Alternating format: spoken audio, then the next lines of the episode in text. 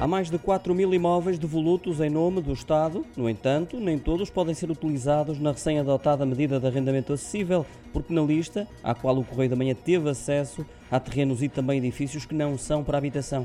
São exemplos disso o Convento da Estrela, o antigo Hospital Miguel Bombarda e o Palácio Baldaia em Lisboa, no Porto, o Edifício da Defesa Nacional na Avenida de França, entre outros. Ainda assim, o Estado continua a ser o maior proprietário de casas vazias e terá agora de as ocupar, de acordo com o novo pacote de medidas mais habitação.